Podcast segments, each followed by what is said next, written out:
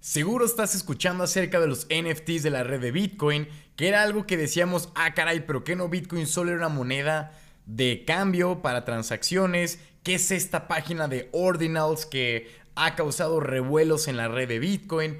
Pues todo eso y más te lo vamos a platicar en este podcast porque desde hace tiempo ya habíamos platicado sobre la antesala de lo que hoy está ocurriendo. Y si quieres saber más de esto, quédate con nosotros para seguir escuchando más de ventas, liderazgo y Bitcoin.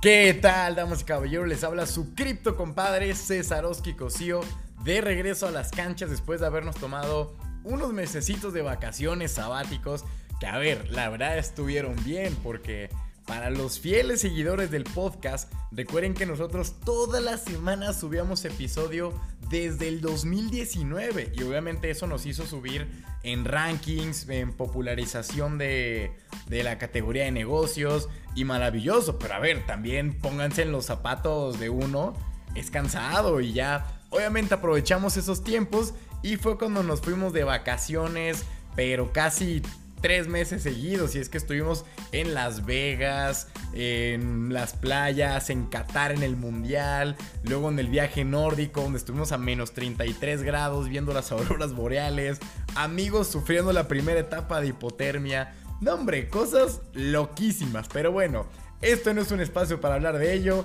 Ya lo verán en mis historias de, de Instagram. Sin embargo, ahora sí que nos podemos ir a enfocar y meternos de lleno en el tema de criptomonedas o por lo menos Bitcoin y sus NFTs. En la intro les platicaba que nosotros ya teníamos una antesala de esto. Y es que para todas aquellas personas que escucharon el podcast número 99 que se llama Bitcoin Taproot, por ahí de junio 2021, o sea, hace ya dos años, imagínense, junio 2021, estamos hablando de que Bitcoin iba a tener una actualización muy importante en su blockchain llamada Taproot. Y les digo, si no entienden del Taproot, ah, es importantísimo que se vayan a regresar al episodio 99 y lo escuchen para que tengan un poquito noción de lo que les voy a hablar. Básicamente es que Bitcoin puede ejecutarse con contratos inteligentes y hacerse como una tipo cadena, como si fuera Ethereum, pero en Bitcoin. Y en su momento fue como, ah, pues qué padre, ¿no? Está cool. A ver quién la usa o a ver para qué se usa más allá de transacciones.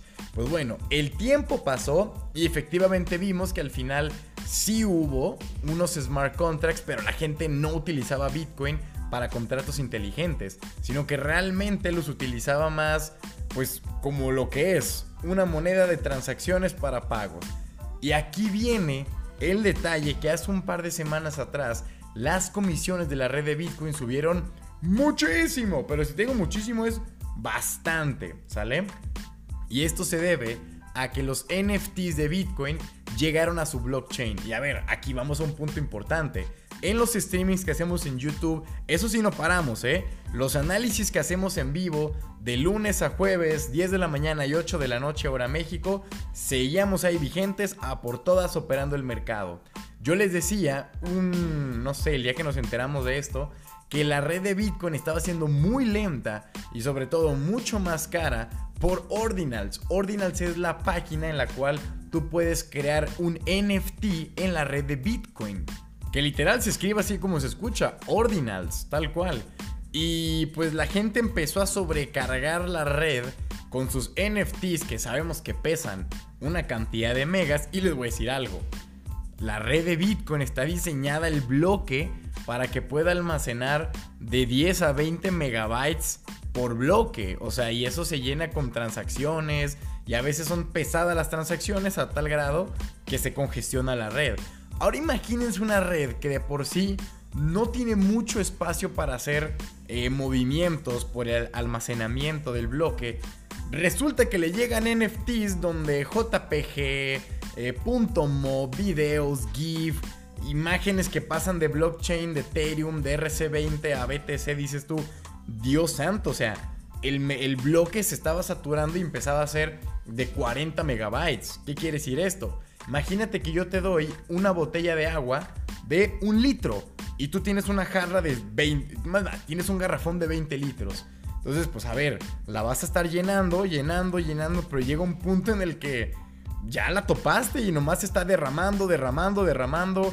¿Y qué haces? Pues de entrada estás desperdiciando agua y segundo no te la puedes tomar. Pues si lo traducimos al lenguaje cripto, si estos NFTs llegan, bueno, no llegan, ya están aquí, pero se empiezan a comercializar bastante, entonces estamos hablando de que la red se vuelve muy lenta. Si la red se vuelve lenta, los mineros podrán darse el gusto, el privilegio, el placer de decir, ¿sabes qué?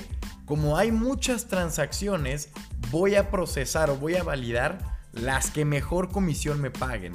Y entonces aquí vemos que la tarifa de red de Bitcoin está siendo muy alta. ¿Por qué? Porque al haber no muchas transacciones, sino muchos bloques que NFTs también se cuentan como transacciones entre comillas, pues el minero tiene que estar validando. ¿Y a cuál se va o cuál va a representar primero? ¿Cuál va a validar primero?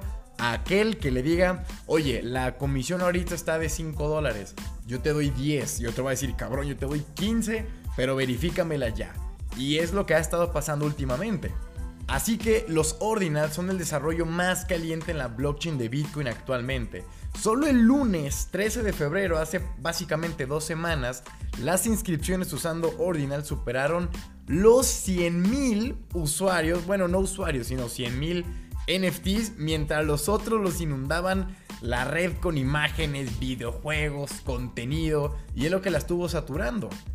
Así que todo esto, recuerden que los NFTs son tokens no fungibles, ya hemos hablado muchas veces de los NFTs, no creo que haya necesidad de explicarlo nuevamente.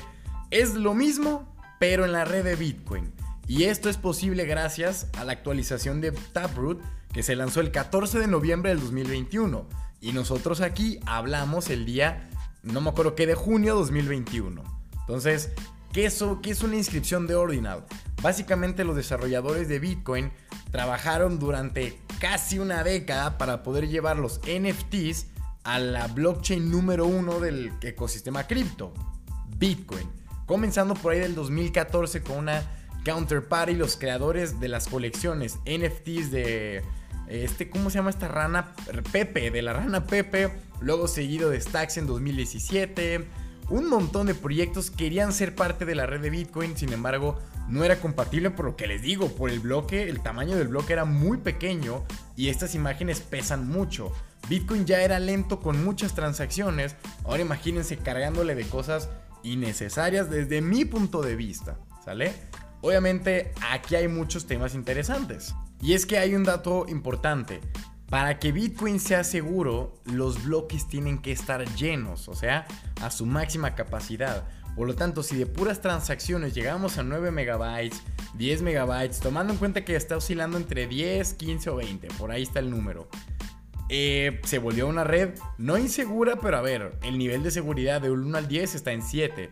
Entonces, le metieron la excusa de que con estos NFTs uno puede sobrellenar, pues sí, la capacidad del bloque para que sea mucho más segura. Y recordemos que Bitcoin tiene una red rápida que es la Lightning Network, que básicamente es para hacer pagos en microsegundos, instantáneos y sin comisión alguna.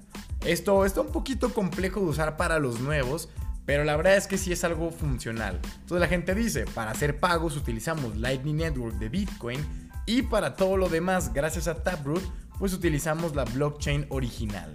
Así que apúntenle porque esto va a ser lo más interesante del podcast. Y es que tenemos obviamente Ordinal, la página en la que tú puedes crear el NFT y sencillamente es copiar, arrastrar, pegar una imagen, poner tu wallet y ya está. Es muy sencillo, de hecho yo ya hice un NFT. A ver, no es algo que le diría a todo el mundo haga un NFT en la red de Bitcoin. Porque los, los, que están son los mismos que ya existen de Ethereum, de OpenSea, de Solana, nomás en Bitcoin. Y como que tú dices, eh, no lo sé, pero bueno. Por lo tanto, Ordinals ya es una. ya es como el OpenSea de Bitcoin, donde puedes tener absolutamente todo eso. Sin embargo, este ya está empezando a tener aceptación en diferentes wallets o monederos para que puedan correr los NFTs de Bitcoin con experiencias Web3 y todo lo demás. Y otra cosa importante es que hay un token que va directamente ligado a todos estos temas de Bitcoin. Y no, no hablo de Bitcoin, obviamente, sino de Stacks, que su sigla sería STX. Básicamente, es la parte de Bitcoin donde se pueden construir los contratos inteligentes, acceder a las DeFi de Bitcoin y a los NFTs. Entonces, todo el que quiera ser parte del ecosistema de Bitcoin en Web3 necesita Stacks. Les digo, buscan stacks.co tal cual en, en, la web y les va a aparecer la página. Ahí es donde todas las personas que quieran adentrarse literalmente a finanzas descentralizadas de Bitcoin, a NFTs de Bitcoin, a todo esto nuevo que acaba de traer el Bitcoin Taproot, esta es la mejor opción. Y es un token que la verdad ahorita está abajo. Yo me acuerdo que en su momento compré stacks. Es más, creo que aquí lo tengo en la compu, vean. STX es este token, chéquense. Yo me acuerdo haberlo comprado por ahí de 22 centavos de dólar. Y ahorita está en... ¡Ay, cabrón! En 0.70. ¡Wow! Oye, no, pues está muy bien. De hecho, si ustedes se ponen a ver el gráfico de STX, la verdad es que llevaba tiempo... Hombre, está muy bueno el gráfico, ¿eh? Lo malo es que ya subió bastante como para decirles, ah, ya pueden comprar. Solo imagínense, del 13 de febrero ahorita subió un 200%. Hombre, y es que Stacks tiene un máximo de 3.24 dólares, actualmente está en 0.70. No es recomendación de inversión, hagan obviamente su propio análisis, pero el que quiera ser parte y decir, a ver, si Bitcoin se va también a enfocar en Web3, en DeFis y en NFTs, ¿cómo, me puedo, ¿cómo puedo estar dentro? Pues bueno, una cosa es teniendo Bitcoin y la otra es teniendo stacks. Con eso ya estamos del otro lado. Y damas y caballeros, hemos llegado al final de este super podcast que ya saben, les aprecio bastante que puedan dar 5 estrellitas en el review de la parte de arriba compartirlo con cualquier amigo o enemigo que se quiera eh, convertir en la comunidad de cripto compadres. Les recuerdo que en la descripción de este video van a encontrar un link a todas nuestras redes sociales para que puedan acceder a nuestro grupo de Telegram donde damos la continuidad del análisis, el grupo de señales VIP para que operen conmigo en el mercado y puedan sacar los mismos profits que nosotros hacemos, el canal de YouTube para que vean los análisis en vivo, nuestro Instagram, WhatsApp para cualquier duda, pregunta, queja o sugerencia. Y pues nada, ya volvemos a estar activos, damas y caballeros. Y como siempre les digo, este es Cesarowski y les mando un cripto abrazo. Cuídense mucho y nos vemos pronto.